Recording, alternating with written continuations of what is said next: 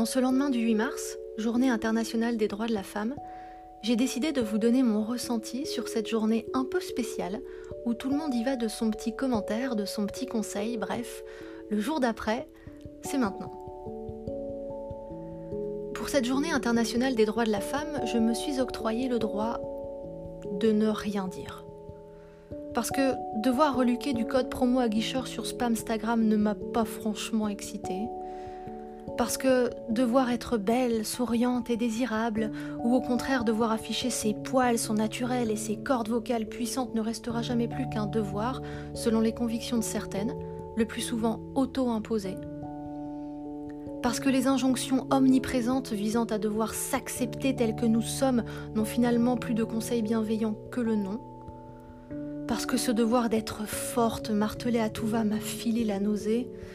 Enfin, tout simplement parce que cette journée, c'était la journée des droits de la femme, et non celle de leurs obligations. Le droit de pouvoir parfois se sentir moche, vulnérable et perdue, ou au contraire bonne, sexy et badass sans imposer quoi que ce soit à qui que ce soit, et sans pour autant se sentir jugé par ses pères et mères morales du dimanche à qui je conseille vivement de lire et relire la définition du mot liberté. C'est vrai quoi, on a toutes le droit de se sentir moche, vulnérable et perdu un jour. Ou deux. Ou plus si ça nous chante.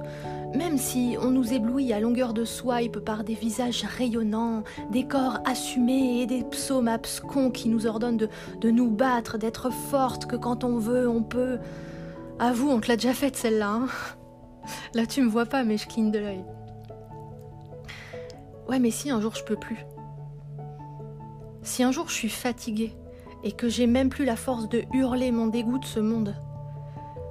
Si j'ai plus envie de faire semblant, de tremper dans le positivisme absurde qui consiste à faire l'autruche tout en se disant que les yeux dans le sable, bah, c'est peut-être bien pour la circulation du sang. Hein si je veux plus.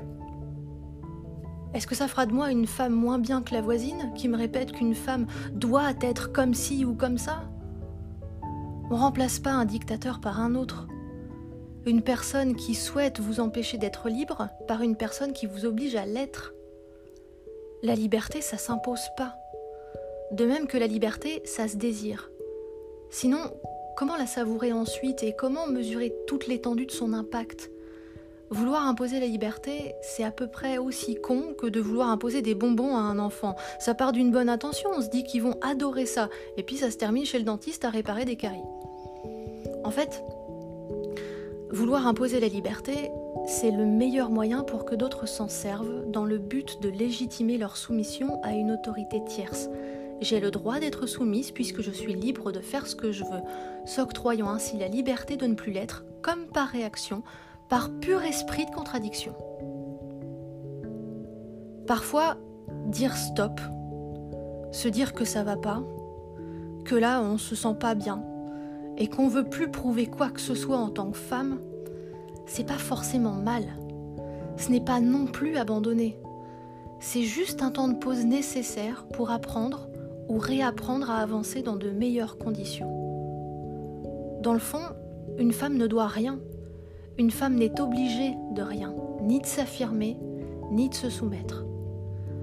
Finalement, la plus belle façon d'être une femme, c'est peut-être tout simplement de vivre comme un être humain, au-dessus de la notion de genre, un être humain avant tout, qui ne demande pas la permission et ne cherche même pas l'approbation. Elle ne se soucie ni de ce qu'il convient, ni de ce qui lui est socialement destiné. Elle fait parce qu'elle le souhaite, tout simplement.